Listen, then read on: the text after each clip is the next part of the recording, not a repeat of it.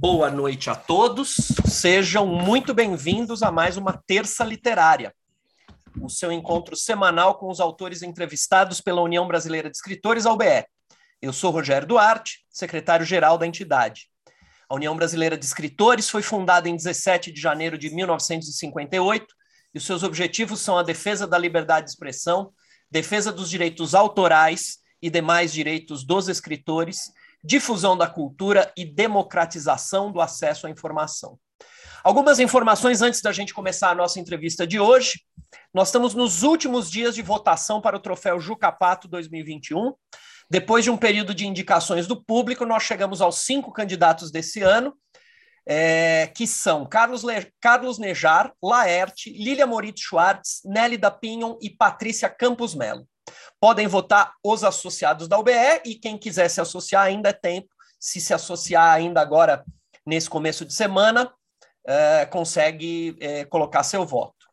E o convite para todo mundo, para vocês acompanharem essas notícias, notícias como essa, uh, e o cotidiano da entidade, no nosso podcast, que tem saído todas as sextas-feiras, normalmente sextas à noite, em que a gente fala da, do cotidiano da entidade. O Ricardo sempre faz uma fala, é, outros diretores é, leem textos, trazem questões de crítica literária, é, os convidados da Terça Literária aparecem para convidar para suas entrevistas. É, atualmente, o presidente da UBE é Ricardo Ramos Filho, que dá as boas-vindas a todos vocês e ao nosso entrevistado de hoje. Boa noite, pessoal. É um prazer estar aqui mais uma vez na Terça Literária.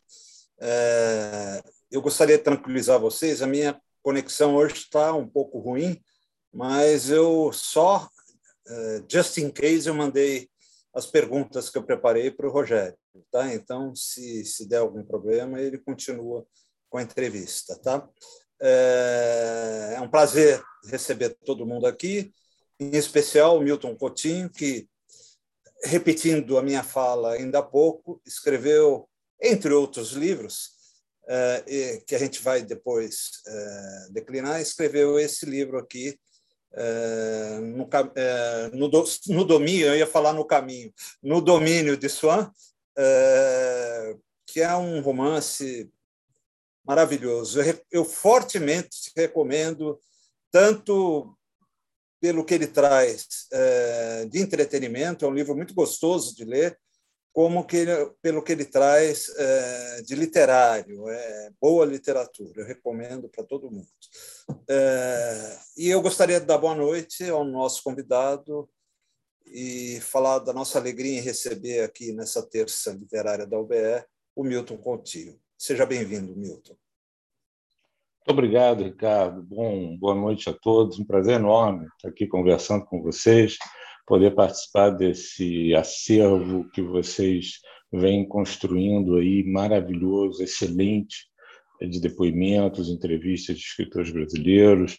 Uma alegria realmente muito grande estar aqui conversando com vocês. Muito obrigado pelo convite. Obrigado, Milton. É, só para aproveitando, inclusive, isso que o Milton acabou de falar, as nossas entrevistas acontecem todas as terças-feiras às 19 horas, como está acontecendo neste exato momento. Elas acontecem via Zoom. Quem quiser participar, a sala é aberta. Quem quiser participar da entrevista no Zoom pode. E também são transmitidas pelo YouTube. Aproveito para dar boa noite para o pessoal que está por lá. Já temos um bom número de, de, de, de, de pessoas lá no, no assistindo a entrevista. Depois eu vou interagir lá com o pessoal. Todo o nosso acervo também fica disponível no Spotify. É, a gente agora unificou. Então, na mesma página estão as entrevistas da UBE e, e, e o podcast. Está tudo junto lá no, no Spotify para quem quiser ouvir. Nosso entrevistado de hoje é Milton Coutinho. Ele publicou os livros de contos. O primeiro, XYZ, de 1995. O segundo é As Horas Velozes, que foi finalista do Prêmio Jabuti em 2002. Ele publicou também o romance Sanzio, em 1998. Sua obra mais recente é essa que o Ricardo acabou de, de, de mostrar para nós, e, que foi 2020, né, é, Milton? É, é mais Exatamente. recente. 2020, ano passado.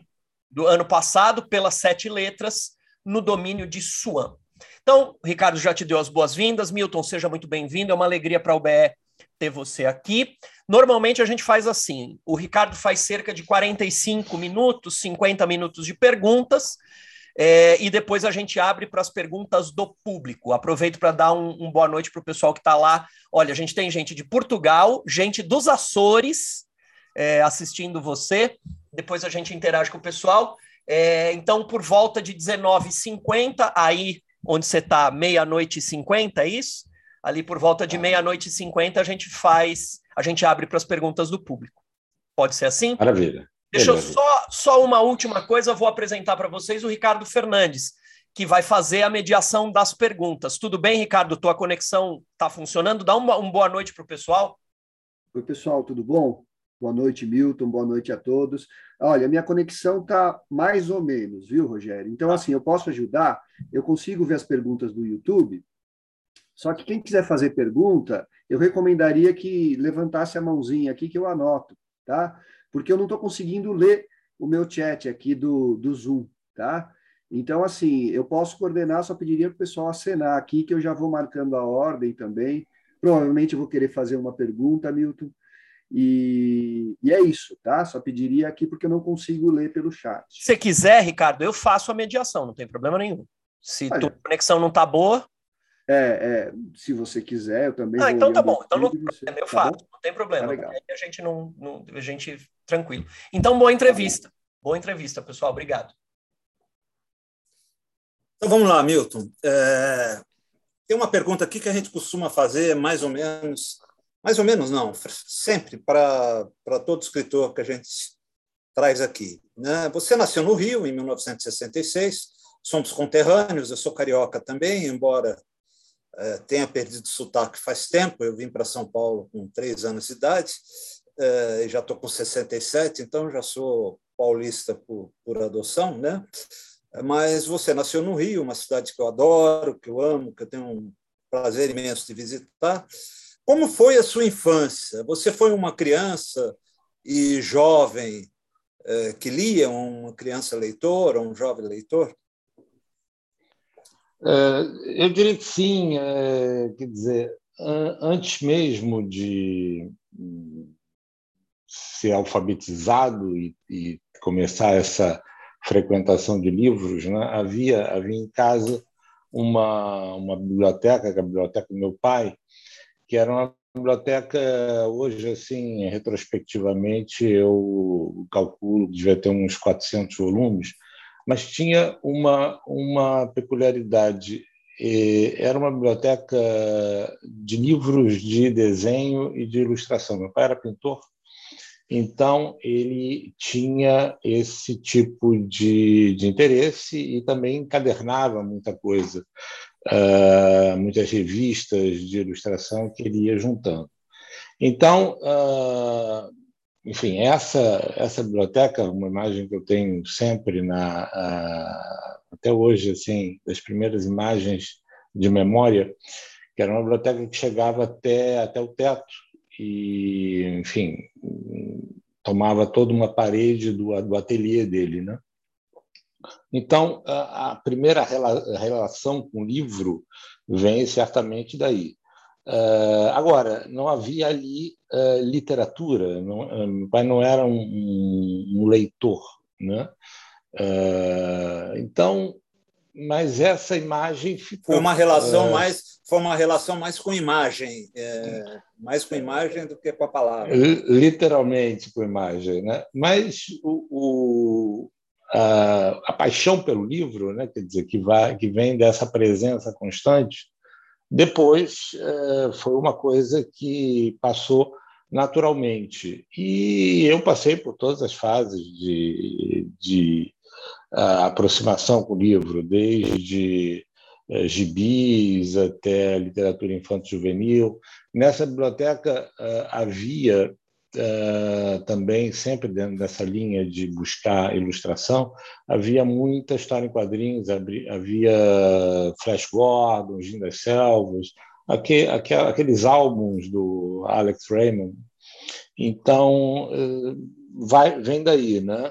Uh, agora, com o encontro com o texto literário propriamente dito, enfim, com a literatura mesmo uh, ocorreu para mim na adolescência, por volta dos 13 anos. Né? Enfim, é, antes tinha havido toda essa fase é, de literatura infanto-juvenil, muito alguns clássicos reescritos, aquela coisa que, que você é, encontrava na época e que meus pais, enfim, é, vendo que eu tinha esse interesse, iam iam comprando, né? Até que quando eu uh, numa determinada idade comecei a, a escolher meus próprios livros, veio esse encontro com literatura.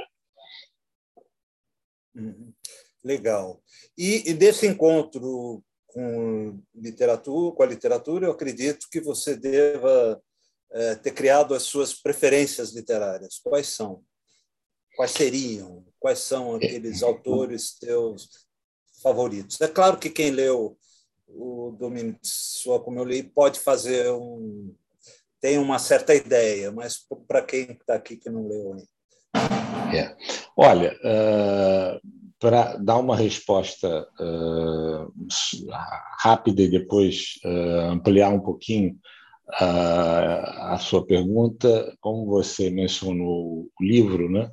tem ali uh, claramente a, a questão das literaturas francesa e russa, que, da, da qual se fala, sem, sem, sem ficar entrando nisso, sem ficar. Não é? Se falam passando. Né? Agora, uh, eu queria só dizer que nesse primeiro momento de encontro com, com livros, com literatura, Uh, Há dois livros assim que eu, dos quais eu tenho uma memória muito forte, né? O primeiro, uh, que não é, não é um livro, é um livro de poesia, não é um livro de prosa, mas que é um livro que me impactou muito. Na verdade, são, eram vários livros juntos, que era aquele volume que saiu na época pela Civilização Brasileira, o Toda a Poesia do Ferreira Goulart. Esse livro uh, o impacto que ele teve eh, sobre mim, assim, além da, do, da própria força da, da poesia do Goulart, que é um poeta que eu adoro, sempre gostei muito, e isso também está ampassando no, no romance, uh, mas o fato de ter em mãos, num único volume, várias fases da trajetória de um poeta e reunindo livros tão diferentes como são os livros que estão uh, reunidos ali, indo desde a luta corporal, passando pela, pelos poemas de cordel, da fase concretista, o poema sujo, e depois uh, Dentro da Noite Veloz, no Vertigem do Dia.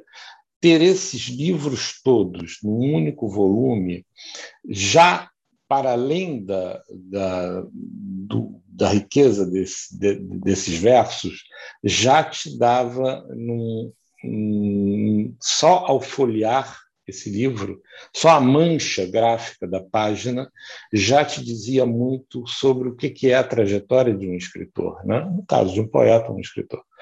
Então, esse livro uh, foi para mim um, houve um período que esse, esse livro ia comigo para tudo quanto é lugar, não, não, não largava. Né? Um outro livro também que me impactou muito pela e lido também muito cedo foi uh, O Estrangeiro do Caminho, né? Um livro, um livro uh, que tem essa primeira leitura muito fácil, muito muito direta e depois ao longo da vida você vai vendo as, as diferentes camadas desse livro, né? Então uh, eu queria só falar desses dois livros que são realmente dois livros que me marcaram muito, né? Uh, de certa forma são, são livros que eu, que eu trago até hoje, né?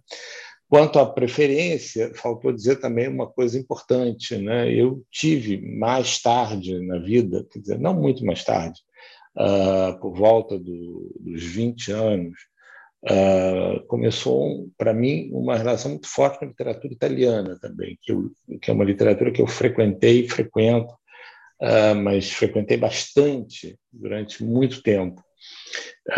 então, essa, certos autores, enfim, como Calvino, Moravia, Pirandello, Ignazio Silone, Leonardo Chacha, uh, são autores, Curto Samara Parte, são autores que, para mim, tiveram e têm um peso Buzzati muito também, grande. Dino Buzzati? Não.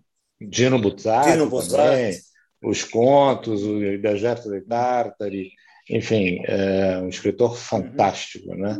Toda, todos, é, Pablo Cassola também, enfim, é, uhum. todos esses escritores me, me, me marcaram muito.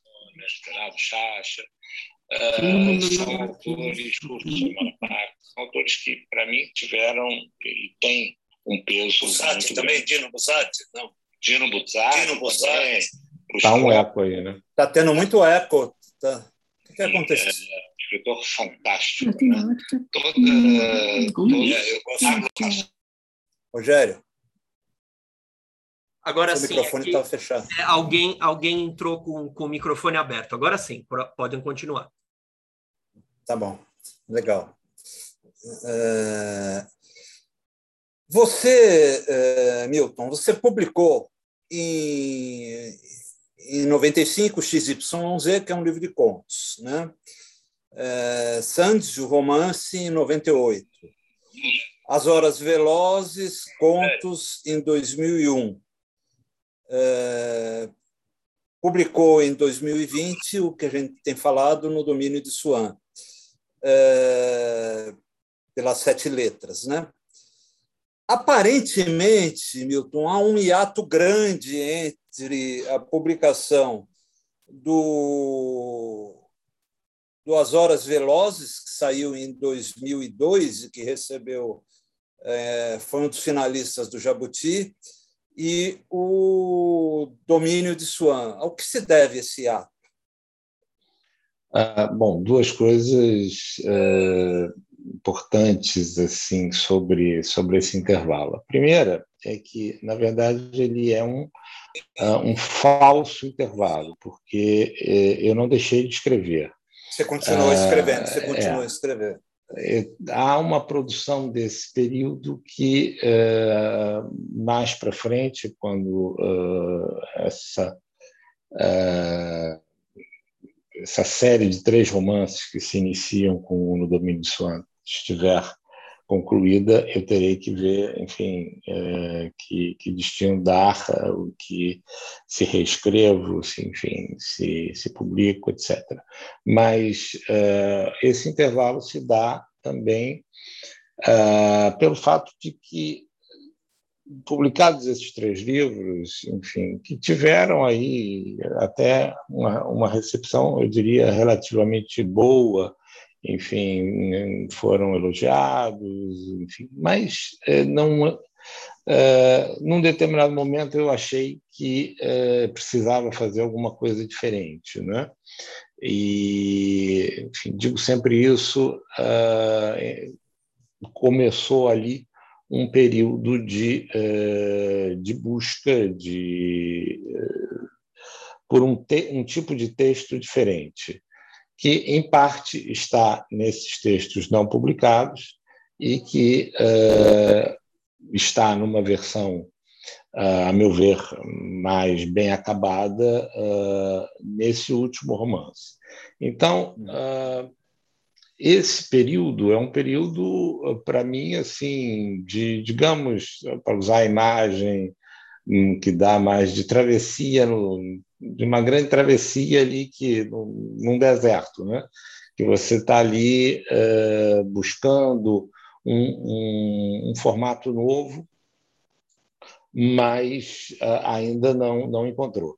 Especialmente uh, a, do meu ponto de vista, não sei se isso passa para o leitor ou não, mas a diferença grande para mim no fazer literário é a, a preocupação com, com cada frase de forma a inseri-la uh, totalmente em, em, cada parágrafo e cada parágrafo no seu capítulo, uh, o fazer e o refazer disso constante até uh, desembocar num, num formato que, que me satisfaça.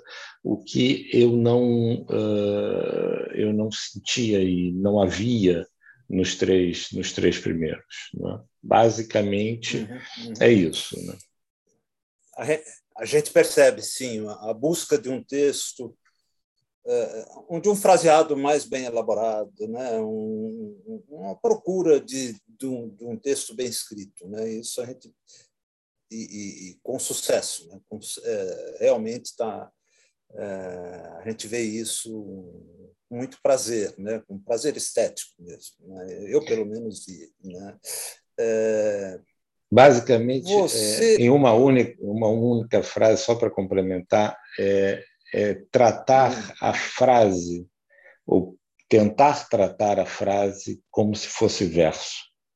Ou seja, uh, trabalhar a frase ao máximo, isso está dito no, uh, no, numa parte do, do livro, está sugerido, enfim, a ideia de que a frase receba o tratamento que merece, que é, dentro do texto em prosa, que ela seja tratada como um verso que, o, que, a, que, a, que a frase merece e o leitor também merece, né? em última análise, porque é, é, muito bom ler assim. Né?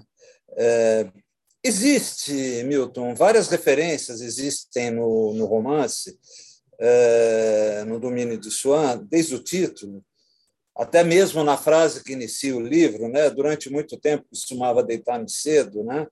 É, que é o início de No Caminho de Swan, do primeiro volume do Em Busca do Tempo Perdido, do Proust. Né? É, e a sua obra, no entanto, não tem aquele clima idílico do, do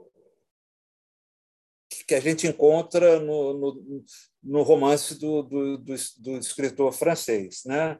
Traz, ao contrário, né, o, o, o mundo violento do Rio, né, é, em que o traficante Swan, livremente inspirado no bandido é, Elias Maluco, né, que assassinou o Tim Lopes, né, é, deita e rola.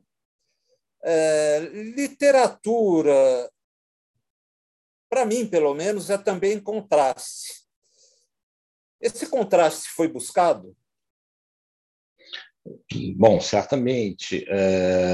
Essa, antes de entrar mais precisamente na questão do contraste, só, enfim, um, uma pequena observação.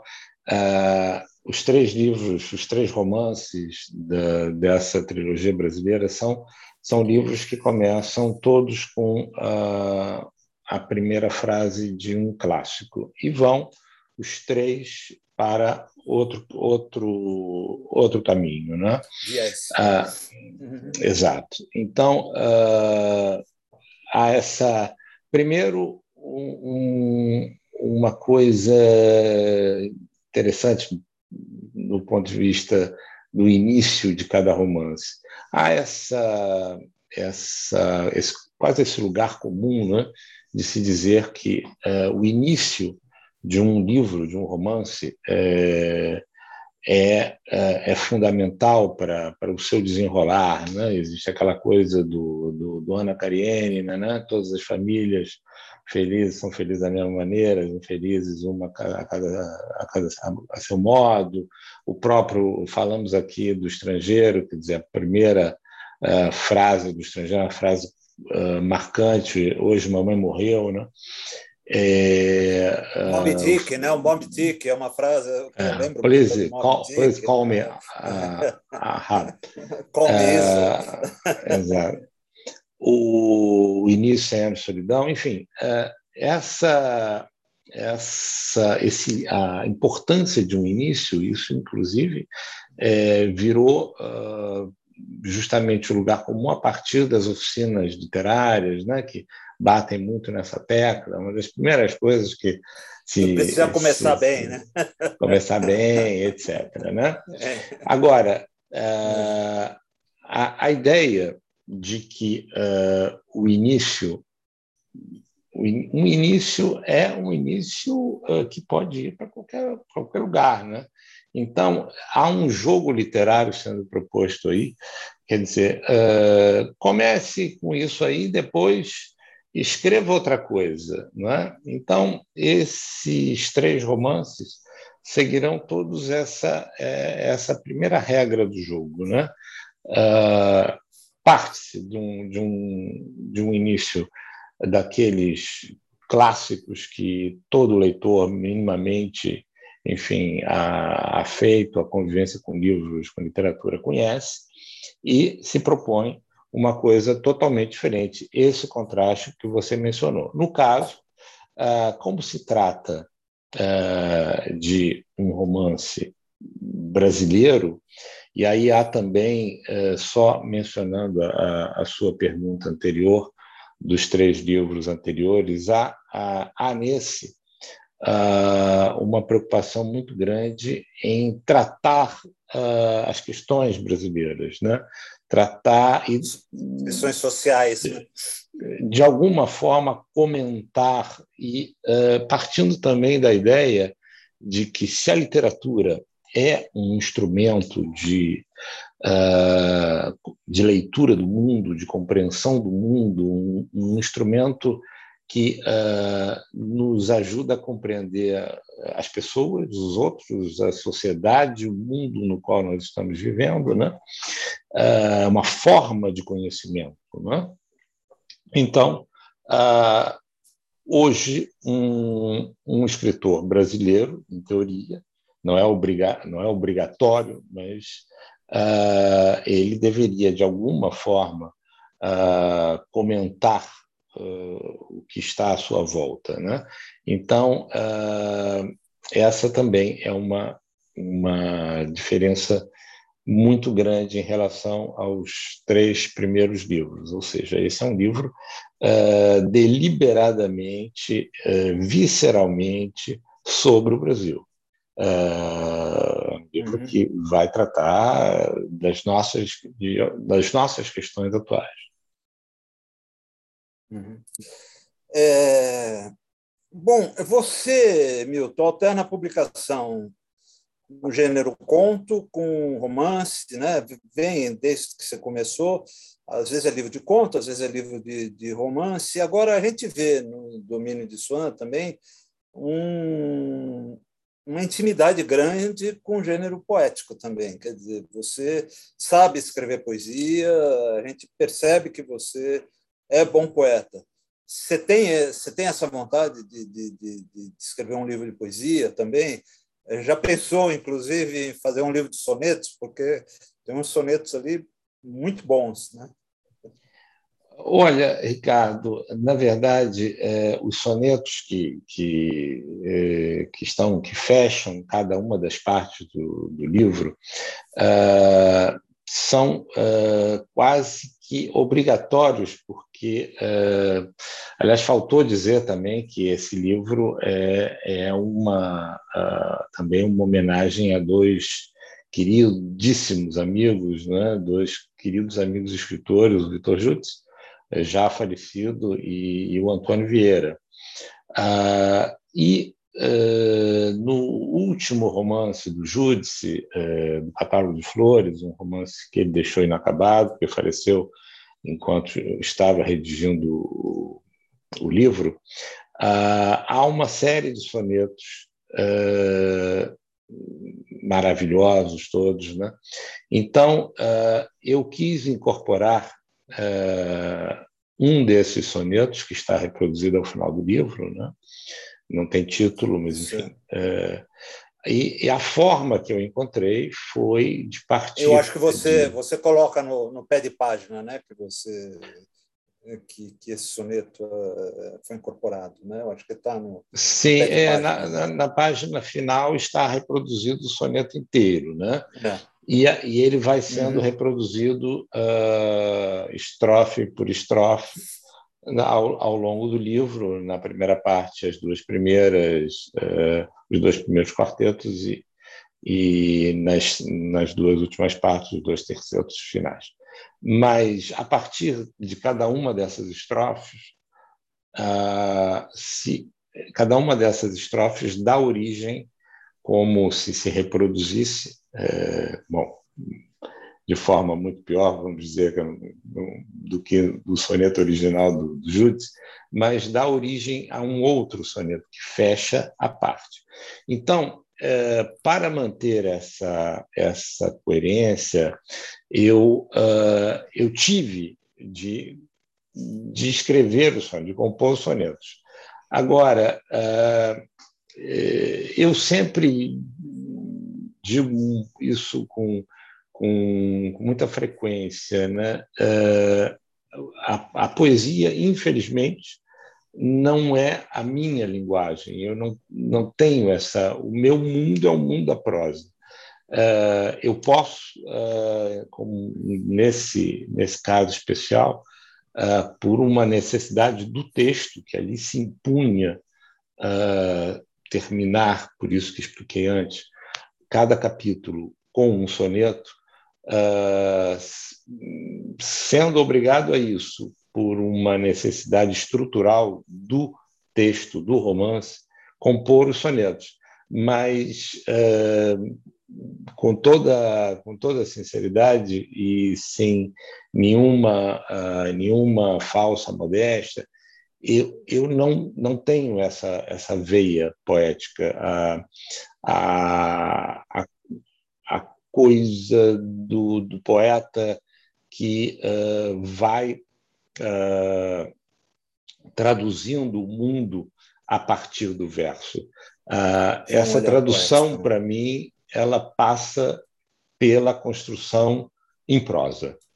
Da prosa. Ou pelo, pelo, menos é assim que eu sinto. Uhum. É, você falou no, Judice, é o Vitor Judice, né? Vitor Judice. É, é uma personagem fantástica, né? É uma bela homenagem, um personagem deliciosa e que legal que ele continua depois aparecendo como fantasma, né? Que bom, porque quando ele morreu eu falei puta que pariu, agora agora a gente perdeu uh, uh, a personagem, né? mas ele continuou aparecendo. É, volta muito, como fantasma. Muito legal. Um, um fantasma irreverente, é. né? um fantasma. Irreverente, muito. Que era o espírito, sempre foi o espírito dele. Né? Exatamente. exatamente. Né? É. É, é, Milton, a primeira parte do livro né? É, como também no caminho de Swan tem três partes, né? É, é narrado em primeira pessoa, né? Nela o, o, narrador personagem Marcel, mais uma referência ao Proust, né? É, conta a sua vida desde criança, né? E tem aquela coisa que é, que é muito legal logo do, do, do começo, né? Do, da, da, das coisas do matriarcado, do Estado Maior. Aquilo ali é muito, muito legal, muito é delicioso de ler. Né? É, apesar disso, de ser um, um, uma, o primeiro livro, né, a primeira parte, é, ser, é, ser, na primeira, ser na primeira pessoa, eu acho que na segunda, no segundo livro, né, é, embora seja narrado em terceira pessoa, também como o, o livro do Proust, né? É, a gente se aproxima mais do, do Marcel. Né? O Marcel fica mais próximo na segunda, uh, no segundo livro, embora a narração passe a ser em terceira pessoa e não mais em primeira pessoa, e vai voltar a ser em primeira pessoa no, no terceiro livro. Né? É, isso foi, da sua parte, uma espécie de exercício literário de, de, de ou, ou, é só a minha percepção? Porque eu percebo, é, eu como leitor, eu me senti mais próximo do Marcel quando o texto foi em terceira pessoa do que quando foi em primeira. Isso foi de caso pensado ou aconteceu? Em primeira pessoa no, no terceiro livro. Olha, é, olha isso tem, foi. Tem, tem um eco. É, é, Vou pedir para todo mundo manter o microfone fechado, porque está dando uma pequena microfonia. Desculpa, pessoal. Se acontecer de novo, é Gilda, tá? Que está abrindo ali. Tá? É. Pronto. Uh, Bom, essa questão da, da, da mudança de primeira para terceira pessoa, em primeiro lugar, é a, a coisa mais uh, imediata era sinalizar que uh, o protagonista, enfim, quando está no Brasil, nas duas partes em que o protagonista está no Brasil, uh, é narrado em primeira pessoa e, e na segunda estou vendo aqui estou é, vendo aqui o meu querido amigo Antônio Vieira a quem eu dou as, uh, as boas-vindas aqui, uh, que é personagem do livro também. Né? bom, então isso é, é a primeira a primeira motivação de, de alternar primeira e terceira pessoa. A, a, a outra razão também uh, mais ligada à, à, arquitetura do romance é o fato de que, uh, nessa segunda parte, esse narrador onisciente, em, em terceira pessoa, que fala do protagonista como se o conhecesse e soubesse tudo dele, pode revelar ao leitor coisas que uh, não era possível uh, o protagonista dizer como, na, como narrador, uh, tanto na primeira como, como na terceira. São coisas diferentes. Então, é, acaba se tornando um, um instrumento literário que me ajudou muito né, para ir passando certas informações para o leitor uh, e ir, uh, enfim, já já falei disso em outra em outros bate-papos também, uh, como se você tivesse diversas câmeras que você vai cortando, fazendo uma edição de imagens ali, cortando daqui, dali, e, e oferecendo ao leitor uh, uma, uma possibilidade maior. Né? E e tentando enriquecer com isso o texto final, naturalmente. E você consegue, e realmente enriquece. Né? É, o filho adotivo negro, Brás, evidentemente é uma homenagem, inclusive o próprio livro deixa isso muito claro, ao Machado de Assis, do, do, do Brás Cubas. Né? É, em muitos momentos, a gente ouve é, principalmente quando a gente está no Brasil, quando está no Rio, né? alguns ecos do bruxo do Cosme Velho no enredo. É difícil falar do Rio sem lembrar Machado? Olha, é, no caso desse romance, é, é, muito difícil por uma razão ah, ah, muito simples e que obviamente não se pode saber, eh, o leitor desse, desse romance não sabe ainda, mas é que é, simplesmente o segundo romance é, é, é, um romance que começa com a não com a primeira frase, mas com a famosa dedicatória uh, do Memórias Póstumas. Né? Então, uh, tudo isso é uma preparação para uh, o segundo romance. Né?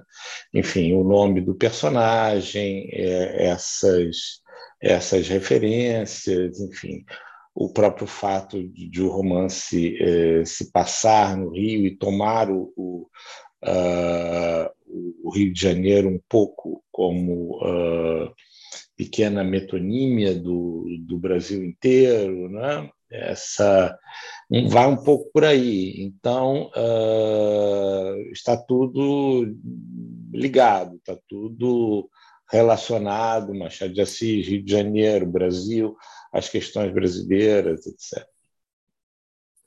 Que legal, que legal. É, aí uma pergunta que eu, que eu fiquei o tempo todo pensando. O Rio ainda é uma cidade com murais do Newton Bravo nos botiquins ou, infelizmente, isso é apenas passado? Olha, é, eu estou assim, falando mais no, em termos metafóricos mesmo, tá? É, não só não em termos de desses murais existirem realmente, mas acabou esse rio. É, é essa é uma é, é uma questão para para quem é carioca, uma questão da, das mais é, transcendentais. Né?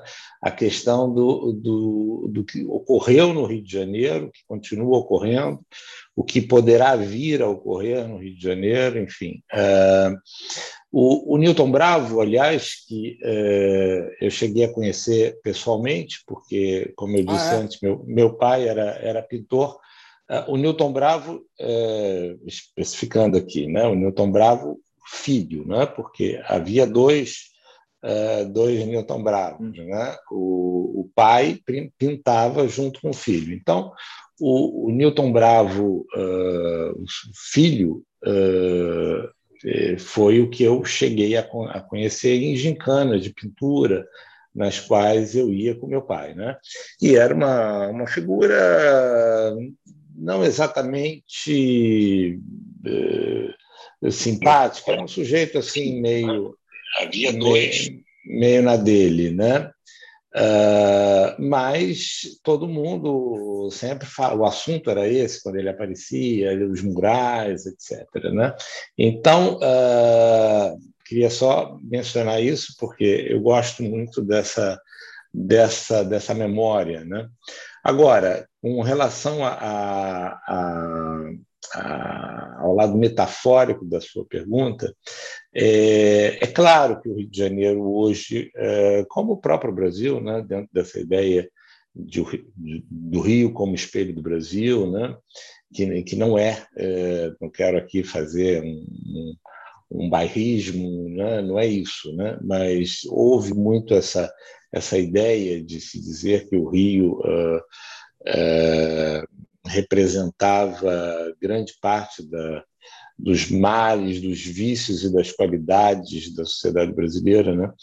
O Rio de Janeiro é uma cidade, como, como todo mundo que é, acompanha a trajetória do Rio de Janeiro nos últimos, nas últimas décadas, né, é, sabe que houve ali um processo de degradação muito grande, que todo mundo que, que, que é do Rio lamenta profundamente.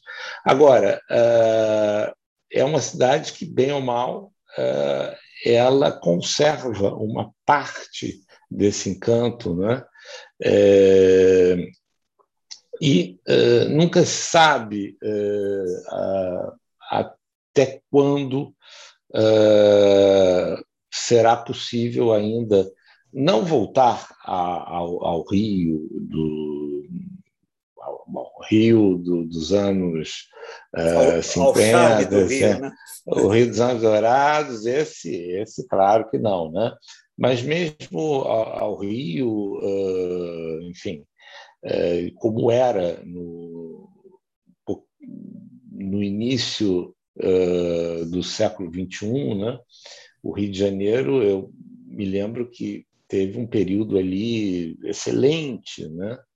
Para o que para as condições se comparado com hoje, né?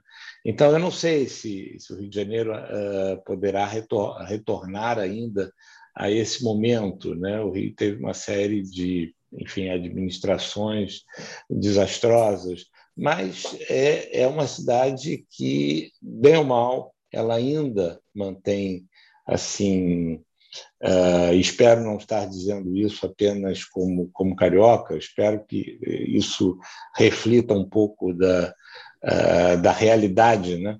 Ou seja, eu acho que o Rio de Janeiro ainda uh, oferece um concentrado de brasilidade, de mescla das diversas culturas brasileiras muito forte.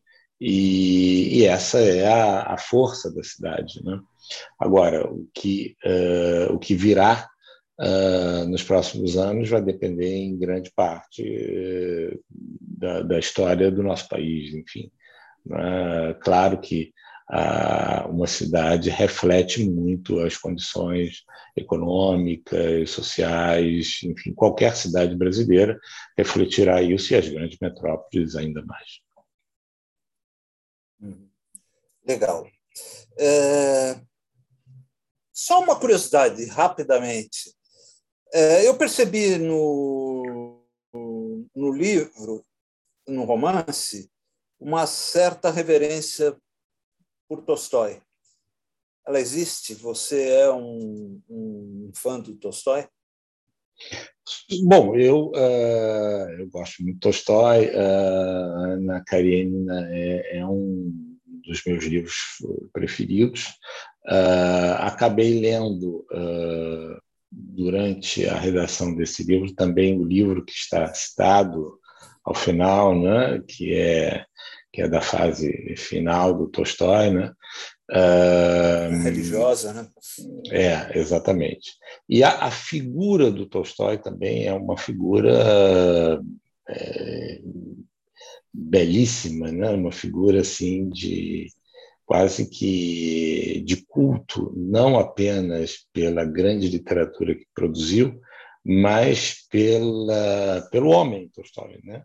Então, é um personagem que qualquer pessoa que, que ame literatura, que, enfim, conviva com, com rotineiramente com texto literário, uh, não pode deixar de ter como referência, né? entre outros.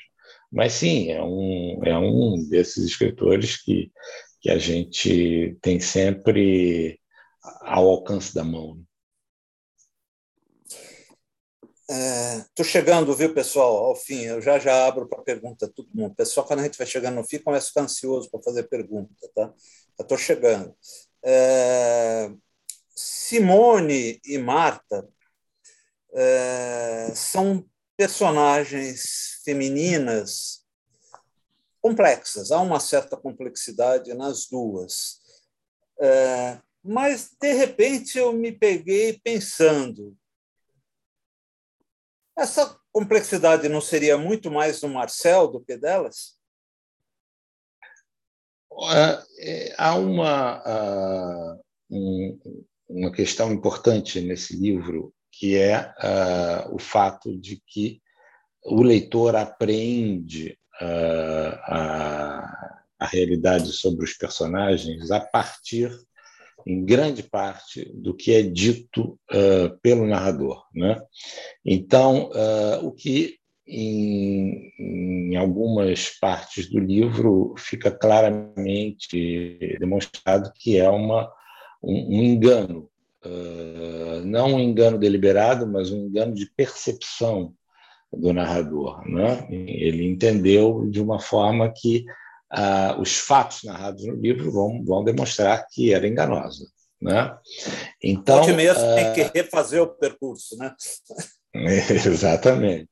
Então, como é, essas duas é, personagens femininas são apresentadas ao leitor uh, e de forma muito contundente, né, porque enfim, a relação dele com, com as duas é, é uma relação muito forte, totalmente diferente, mas muito forte, Uh, e como o leitor não tarda em descobrir esse narrador é um narrador que é, comete muitos enganos e tem uma percepção um tanto alterada, às vezes, da, da, dos fatos, da realidade, né? é, é, claro que é, não dá para desvincular a, a voz narrativa do Marcel é, do retrato das duas personagens femininas principais do livro, né? É, como também da, do próprio enredo que, que do romance, enfim, que se passa a própria figura do fantasma, do Júdice, enfim, né? Uh, tudo isso está permeado uh, e fortemente influenciado pela, por essa voz narrativa e pela, pela sua percepção uh, da realidade à sua volta.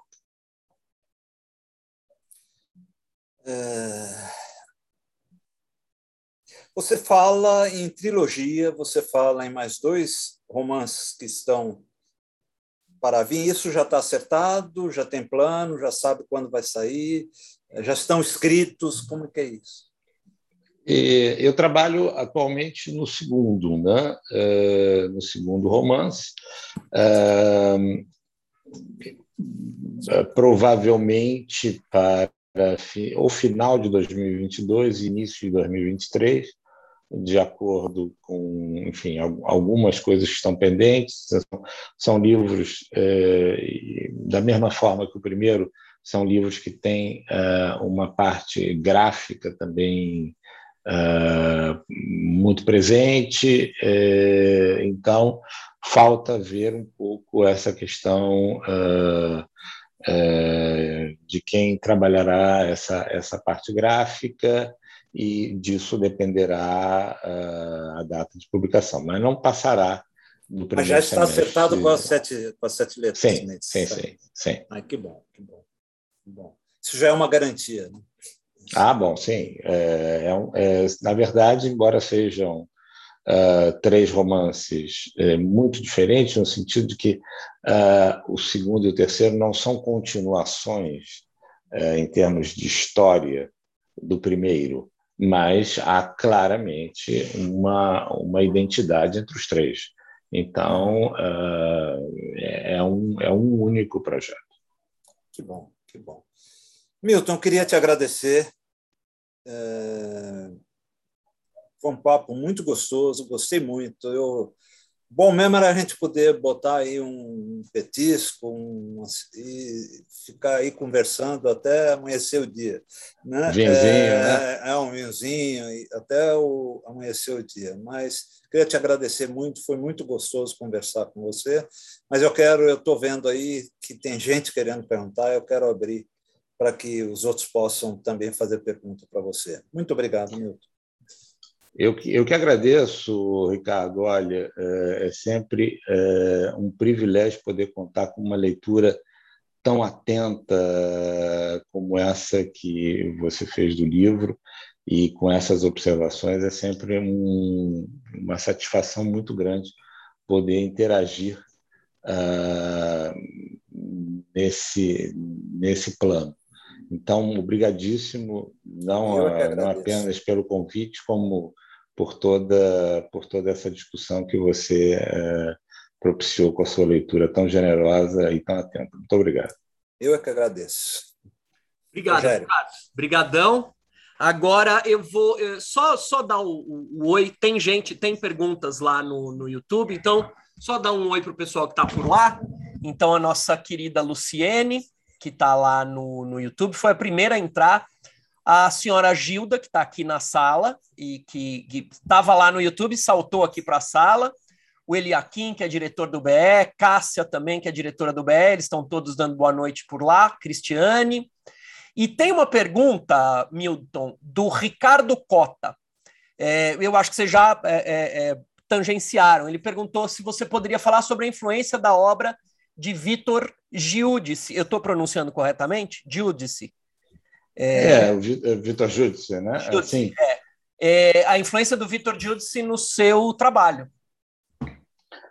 Bom, a, a figura do, do Vitor é uma figura uh, fundamental na minha vida, né? Uh, porque o, eu conheci o Vitor uh, através do, do filho dele, o Maurício, que, que era meu amigo, enfim, e uh, nesse grupo de, de adolescentes coetâneos, né, nós passamos a, a frequentar a, a casa do, do Vitor Jutz, uh, que e, aqui, e, esse é um ponto fundamental. É, era um sujeito que tinha uma, uma generosidade assim no diálogo uh, que é muito difícil, uma coisa muito rara, né?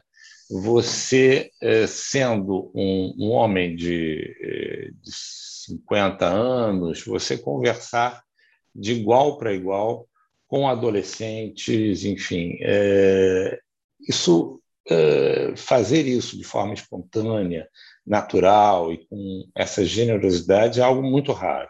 Então, o, o Vitor, uh, naquele. Eu tinha começado a falar daquele, daquele primeiro encontro com a, com a literatura, com, né, com, com o fer regular, com o estrangeiro, aos 13 anos, etc. Né?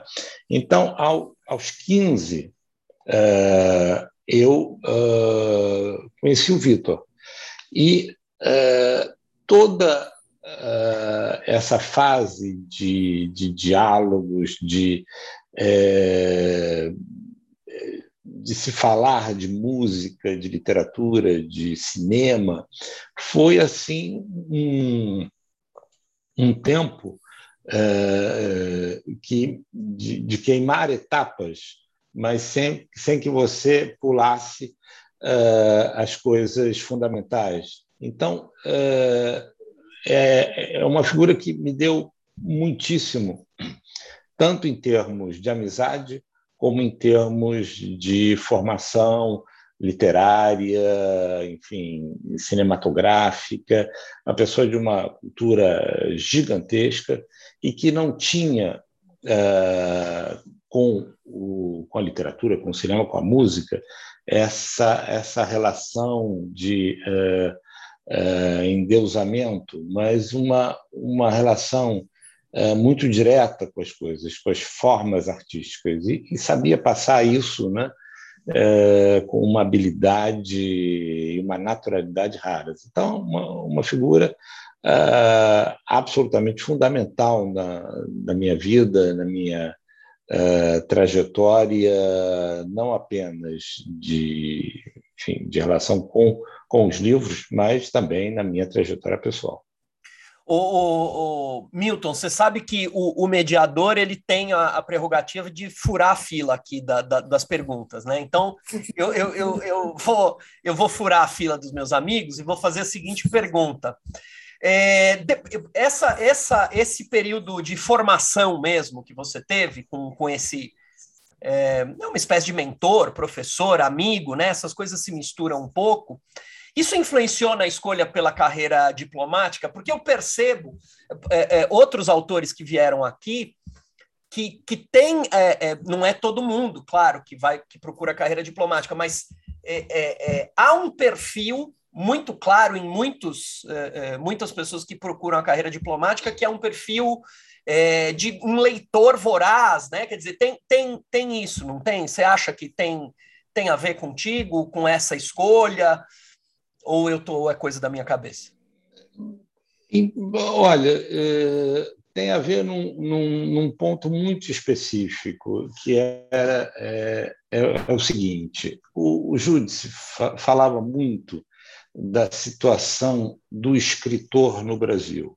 Né? Quer dizer, como é que uh, a gente sabe que o escritor no Brasil luta aí com com 200 mil dificuldades, né? Então uh, a preocupação dele, uma das coisas que ele falava sempre, né? Ele funcionário do Banco do Brasil, né?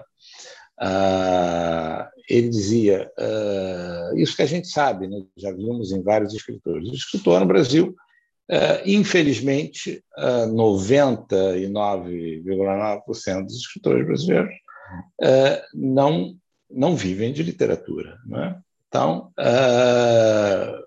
há uma necessidade de que se resolva a questão fundamental de você, da sua subsistência. Né? aquilo que te dará as condições para você dizer: não, bom, agora eu tenho um tempo para sentar e me dedicar uh, a ler, a escrever, ao, ao famoso binômio leitura-escrita, sem o qual uh, nenhum escritor pode fugir desse binômio. Isso é absolutamente fundamental, né? Quer dizer, e até mais a leitura do que a escrita, enfim. Então, o escritor que que não tem essa, que não cultiva esse binômio, algo, algum problema aí, né? Então, uh, isso era algo para ele é, quase que uma, uma tecla na qual ele batia sempre, né? A necessidade de resolver a questão, uh, a questão material para partindo da ideia de que uh, a subsistência graças à literatura era uma missão impossível, né? quase, uh, que essa questão fosse, fosse resolvida de alguma forma. Então, uh, está um pouco por aí, né? E, e há, uh, eu, não faria, eu não falaria apenas em diplomacia, mas eu diria que há, há, há muitos escritores brasileiros que são ou foram funcionários públicos. Né? Há aquele poema uh, do João Cabral, conhecidíssimo, né? feito por Drummond, né? como é difícil, Carlos, ser funcionário nesta segunda-feira. Né? Enfim, e é por aí vai, é toda uma, uma ampla discussão sobre isso. Né? Enfim, então, eu, eu diria que aí, por esse lado, sim, pela, pela questão do, do, do tempo para, para leitura, não, não necessariamente a diplomacia poderia ter sido qualquer, qualquer outra, outra atividade. Uhum. Legal, obrigado. É, eu não vou mais furar a fila, eu, eu poderia desdobrar, mas vou, vou, vou fazer a pergunta, vou abrir para o Dezena, depois para o Ricardo Fernandes e depois, se der tempo, eu volto. Fernando Dezena, e quem quiser fazer pergunta, tanto aqui no YouTube, essa é a hora, tá, pessoal? Diga, eh, Dezena. Boa noite, boa noite, Milton. Boa noite. É, Milton, eu fiquei com uma curiosidade. Aí, antes da, da literatura, você teve uma formação visual muito forte pela produção do seu pai, né? E a, a, a, pintura, as artes plásticas, elas nunca te, te chamaram a atenção? Você nunca tentou lá fazer alguma coisa nesse sentido, pela própria influência de seu pai? E uma segunda pergunta, eu gostaria de saber se, quando você vai formar a tua cena eh, no seu conto, no seu romance, se tem alguma pincelada do seu pai lá. Olha, é, é, obrigadíssimo por essa pergunta, porque realmente é, eu, uh, eu, tive uma passagem pela Escola de Belas Artes, uh, também pela, pela Faculdade de Arquitetura e Urbanismo, né, as duas que estão no prédio da reitoria, no Fundão, no Rio de Janeiro. É, e foram duas faculdades que uh, eu acabei abandonando uh, pela, pela seguinte razão: eu percebi que em um dos dois casos eu tinha o menor talento uh, para aquelas duas atividades, enfim, nem para arquitetura e nem para para pintura no caso, né? para pintura foi eh, particularmente eh, duro, porque durante um determinado momento da, desse curso, eu dividia uh, um pequeno ateliê com uma namorada que fazia também Escola de Belas Artes, e então nós pintávamos no mesmo espaço. E, e aí, é, isso é uma coisa complicada, porque quando você nota que a, a pessoa que está ao seu lado uh, maneja aqueles, instru aqueles instrumentos com uma naturalidade, uma facilidade muito maiores que uh, a sua, você se dá conta de que aquilo ali não é a sua praia, né? Então, que você está perdendo seu tempo ali, né? E, e, ali eu me dei conta, porque, claro, vindo de uma família uh, de pintores, uh, não só meu pai, muitos tios, uh, houve outro que foi, foi professor da Escola de Belas Artes e que ganhou a vida como pintor, e, e outros também que, embora não, não fossem pintores de profissão, não vivessem de pintura, uh, cultivavam a, a, pintura. Mas então esse, essa tentativa era quase que obrigatória na minha vida, né? Mas nesse momento, quando eu percebi que ali ia ser uma desonestidade, enfim, eu até poderia ter continuado, enrolando ali, né, digamos assim, mas uh, eu notei de, de imediato, sobretudo nesse momento da, de, do confronto da do, não é confronto não na, no sentido de uh, de uma coisa contra outra, mas na comparação diária uh, do que se produzia, da uh, ver uma pessoa que realmente domina a sua a sua técnica trabalhando ao seu lado te dá um, uma uma posição privilegiada para você saber se aquilo realmente, uh, se você tem intimidade com aquela linguagem, se você tem naturalidade com aquela linguagem, ou se tudo que você continuará fazendo será apenas medíocre. E se for isso, uh, o tem a obrigação de uh, deixar aquilo de lado imediatamente. Foi o que eu fiz com a pintura. No momento em que eu me dei conta disso, eu abandonei. Entendi. E tem alguma cena que você traz as pinceladas do seu pai para dentro do teu romance, do teu conto?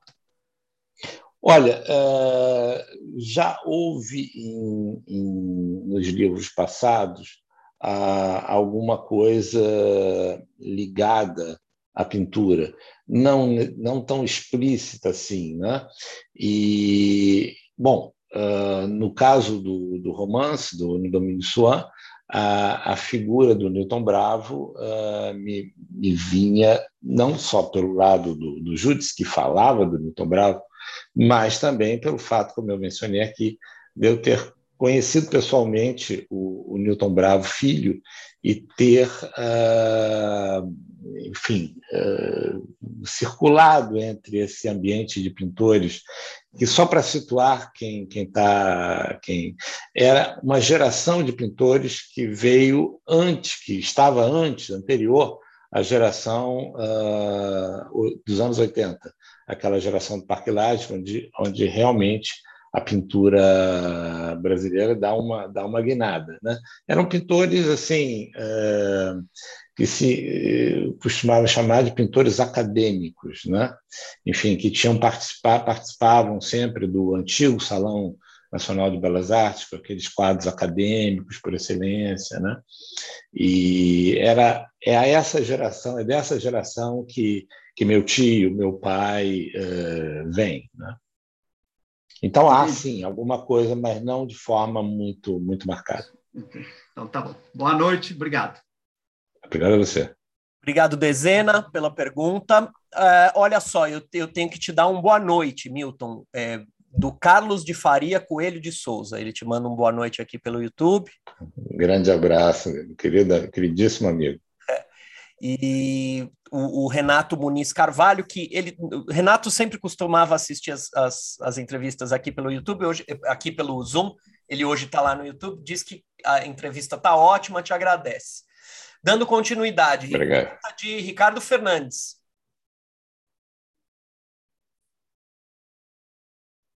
Tudo bom? Tudo jóia? Tudo bem, tudo já. Tudo, tudo, bem.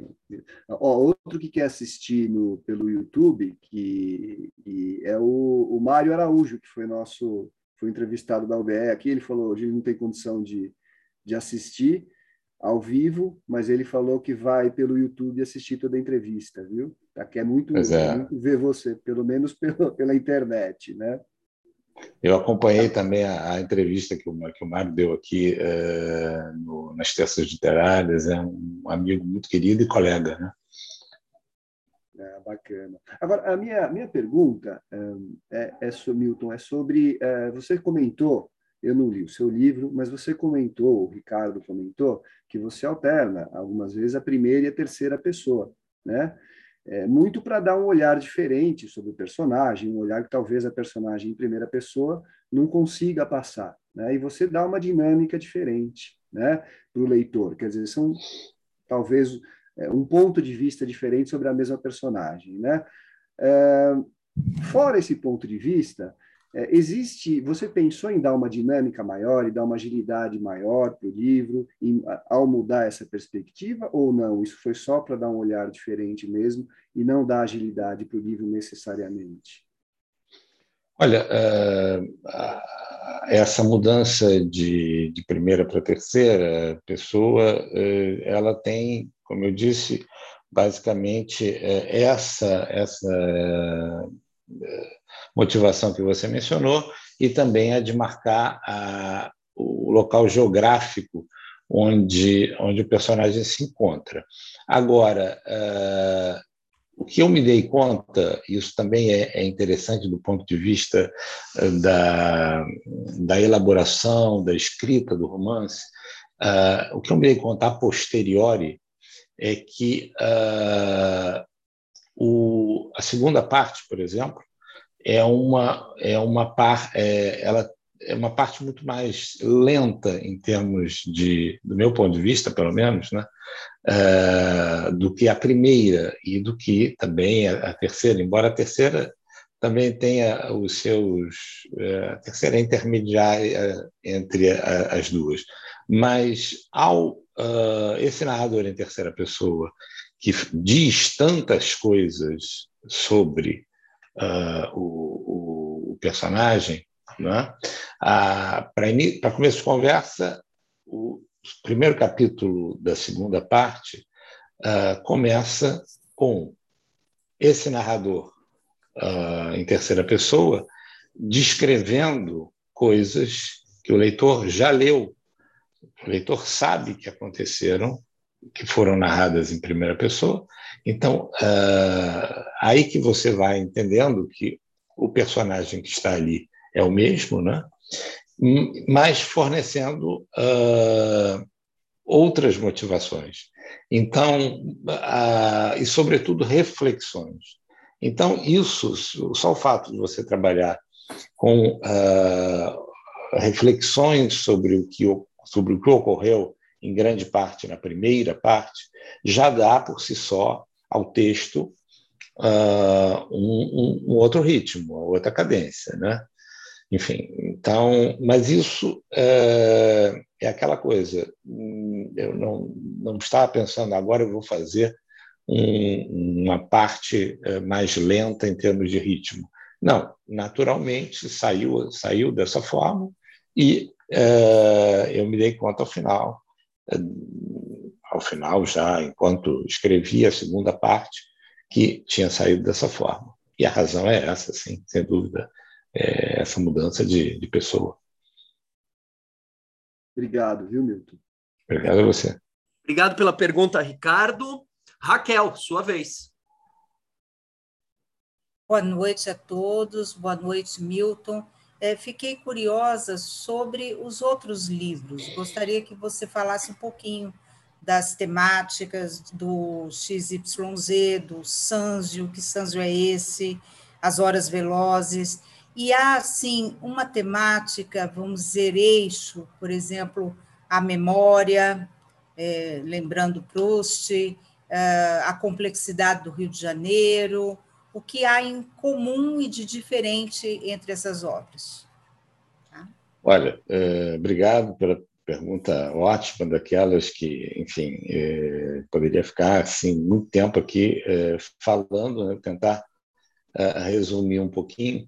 Ah, o, os dois livros de contos, o XYZ e As Horas Velozes, que são de, respectivamente de 1995 e 2001, são, uh, são dois livros que têm um certo toque de realismo fantástico, que foi uh, um tipo de literatura também que, uh, que me interessou muito durante um bom tempo, tanto, tanto a literatura enfim, latino-americana, Borges, Cortázar, uh, como os próprios contos do, do Vitor Jutz, que também flertavam muito com, com o realismo fantástico. Né?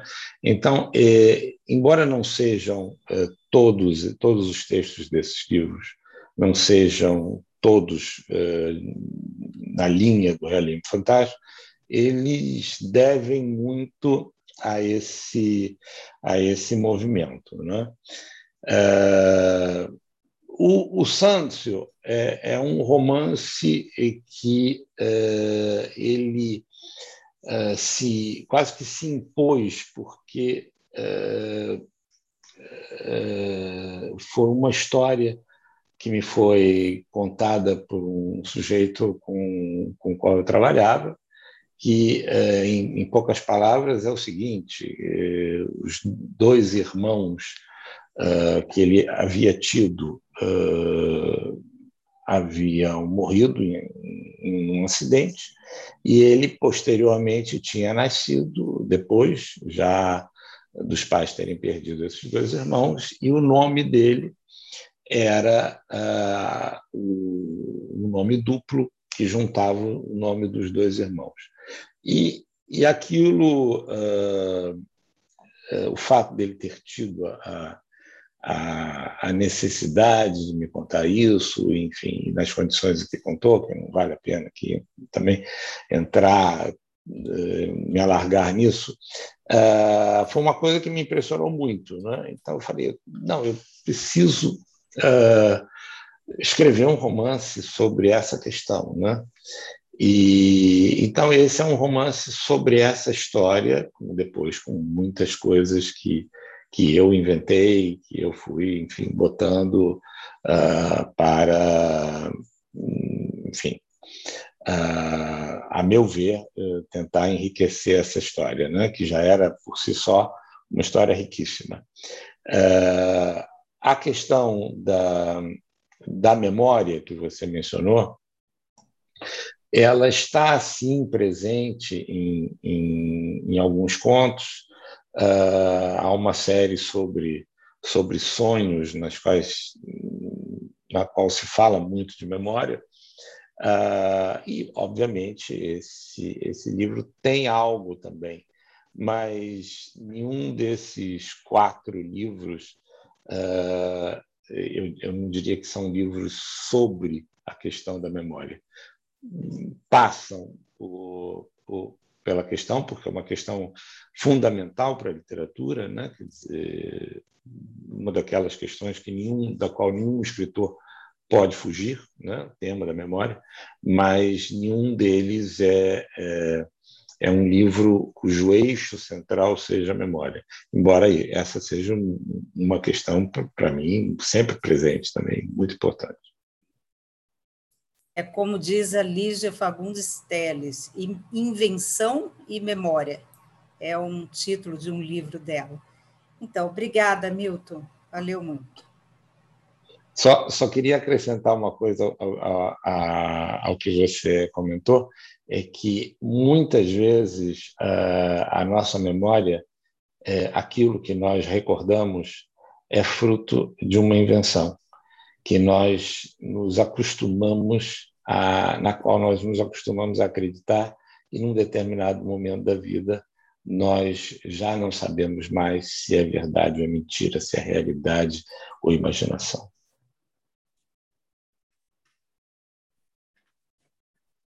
Ra Raquel, pode falar. Isso, seu, seu microfone estava fechado.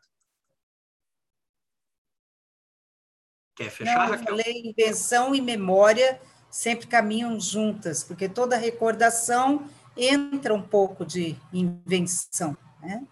Obrigada, Milton. Valeu. Obrigado a você, Raquel. Raquel, pela sempre presente aqui conosco, muito obrigado. Milton, eu quero fazer uma última pergunta rápida e a gente se despede. É, eu quero saber do teu, do teu, é, da tua rotina de escritor, é, de madrugada, metodicamente, caoticamente, planeja tudo, não planeja nada, senta e sai escrevendo. Como é que funciona? Olha, em, em geral, uh, para que a, que a coisa funcione, eu, uh, eu trabalho muito com um, um volume de de material a, a, partir do qual depois eu vou, enfim, reescrevendo.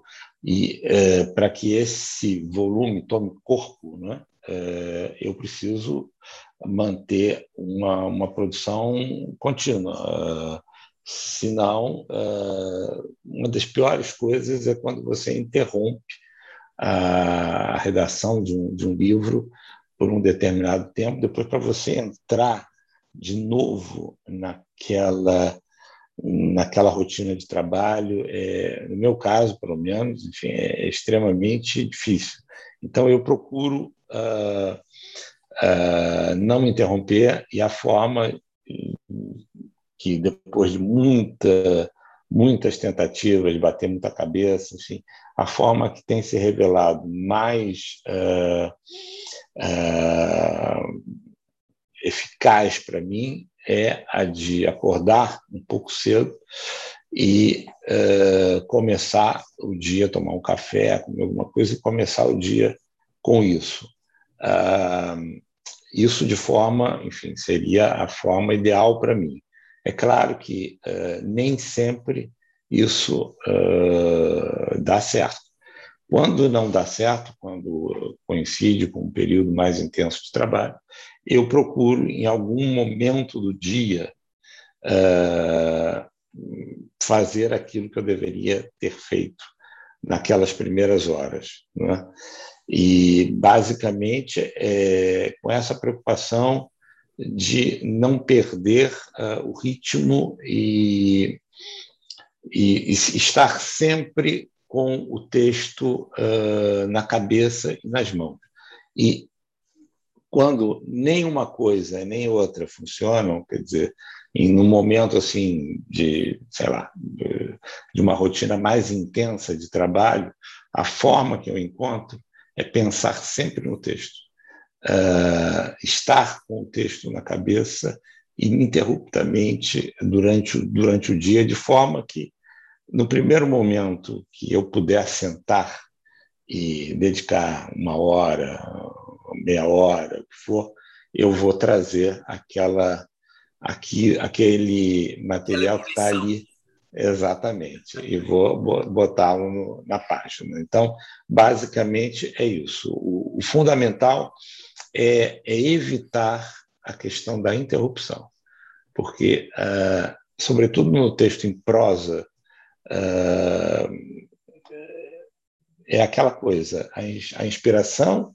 você tem que puxá-la, né? Você tem que dar, dar chance a ela, né? É, não é só aquela coisa que dizem quando o, quando a ideia passar você agarra, quando a ideia passa você tem que agarrar, mas você tem que chamar também a ideia, né? Uhum. Você não pode ficar ali você Uh, e a forma de chamar é isso: é trabalhar, é ficar ali, enfim, em cima do texto. Né? É, o é isso, basicamente. O exercício. Exatamente. Né? Fundamental. Legal. Para mim. Muito bom, Milton. Então a gente se despede da seguinte maneira: eu vou apresentar as próximas entrevistas rapidamente.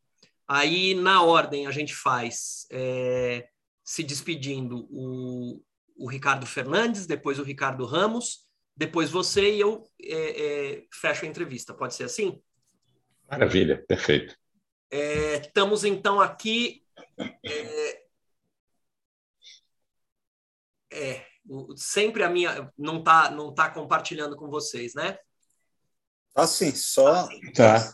Agora tá aparecendo a Patrícia Campos Melo na tela de vocês? Sim, sim. Então é isso. Semana que vem a gente tem Patrícia Campos Melo. É, dia 28, Alemota. Dia 5 de outubro, Micheline Verunski. No dia 12 de outubro a gente vai ter feriado, mas isso a gente fala na semana que vem. Então, esses são os nossos próximos entrevistados. Ricardo Fernandes, quer se despedir? Obrigado, Rogério, pela possibilidade.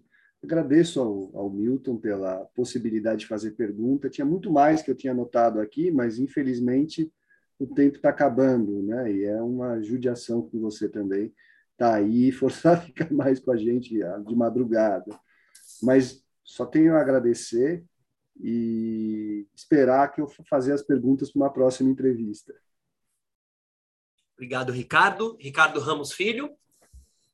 Milton, muito obrigado, agradeço muito. Foi um prazer para a gente receber você aqui na UBE, na Terça Literária, ter você aqui entre os amigos que, que estão sempre com a gente aqui nas terças-feiras, seja aqui no Zoom, seja no YouTube.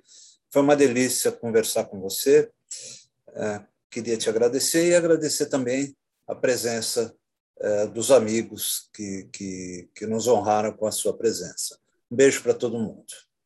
Obrigado, Ricardo. Ó, um, um, um, último comentário lá do YouTube. Renata Deu Gildice te, te diz que esta foi uma delícia de entrevista. É, sua vez se despedir, Milton. Obrigado. Bom, a Renata, acho que pelo, pelo sobrenome vocês já devem ter visto que é filha do, do Vitor, uma amiga queridíssima, um beijo para você, Rena. Olha, é, muitíssimo obrigado a vocês. Enfim, uma, uma, oportunidade excelente aqui, deliciosa, de nós estarmos batendo esse papo, conversando também com a presença de, de amigos pelo YouTube.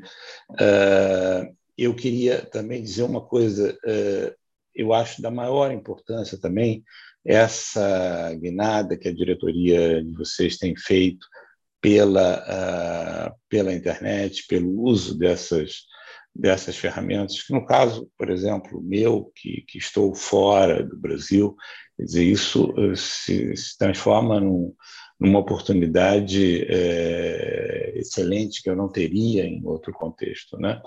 Então, é, é isso, parabenizar vocês por, por todos esses projetos e agradecer muitíssimo, foi um prazer enorme conversar com vocês. Muito obrigado. Milton, nós é que agradecemos. É, vou dizer para você, o BS sua casa, pode, pode ficar, é, é, pode se sentir em casa aqui conosco, se sentir acolhido. É, e, e, tenho certeza de que a entrevista foi maravilhosa é, para todos que estão aqui. Então, em nome da UBET, agradeço muito e me despeço de todos que estão aqui, todos que estão nos assistindo lá no YouTube. Muito obrigado. Até a semana que vem, na próxima terça literária. Uma boa noite.